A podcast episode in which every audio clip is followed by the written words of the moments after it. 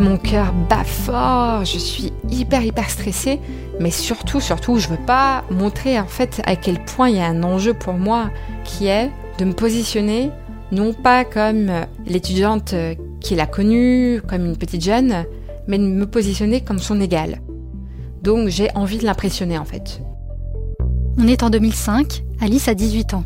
Elle est étudiante en classe préparatoire quand elle commence à se sentir attirée par un de ses professeurs. Lui a 34 ans et est aussi écrivain.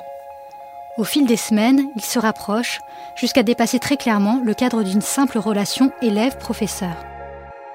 Et finalement, j'ai de ces nouvelles quelques mois après, et de façon plutôt désagréable, puisque il m'envoie un texto pour m'accuser euh, d'avoir euh, parlé de notre histoire à des membres de l'administration.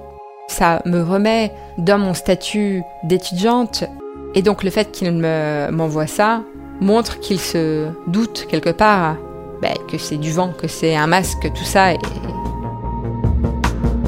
Je suis Jeanne-Marie Desnos et à l'occasion de la sortie de la série événement E-Teacher en exclusivité sur Canal+, je me suis demandé ce qui se joue lorsque prof et élève deviennent amoureux ou amants.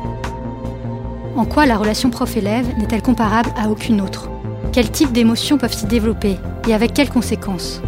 Comment, en France, le système éducatif gère ces relations Dans ce podcast en quatre épisodes, je vous raconte l'histoire qu'a eue Alice avec son professeur alors qu'elle avait 18 ans.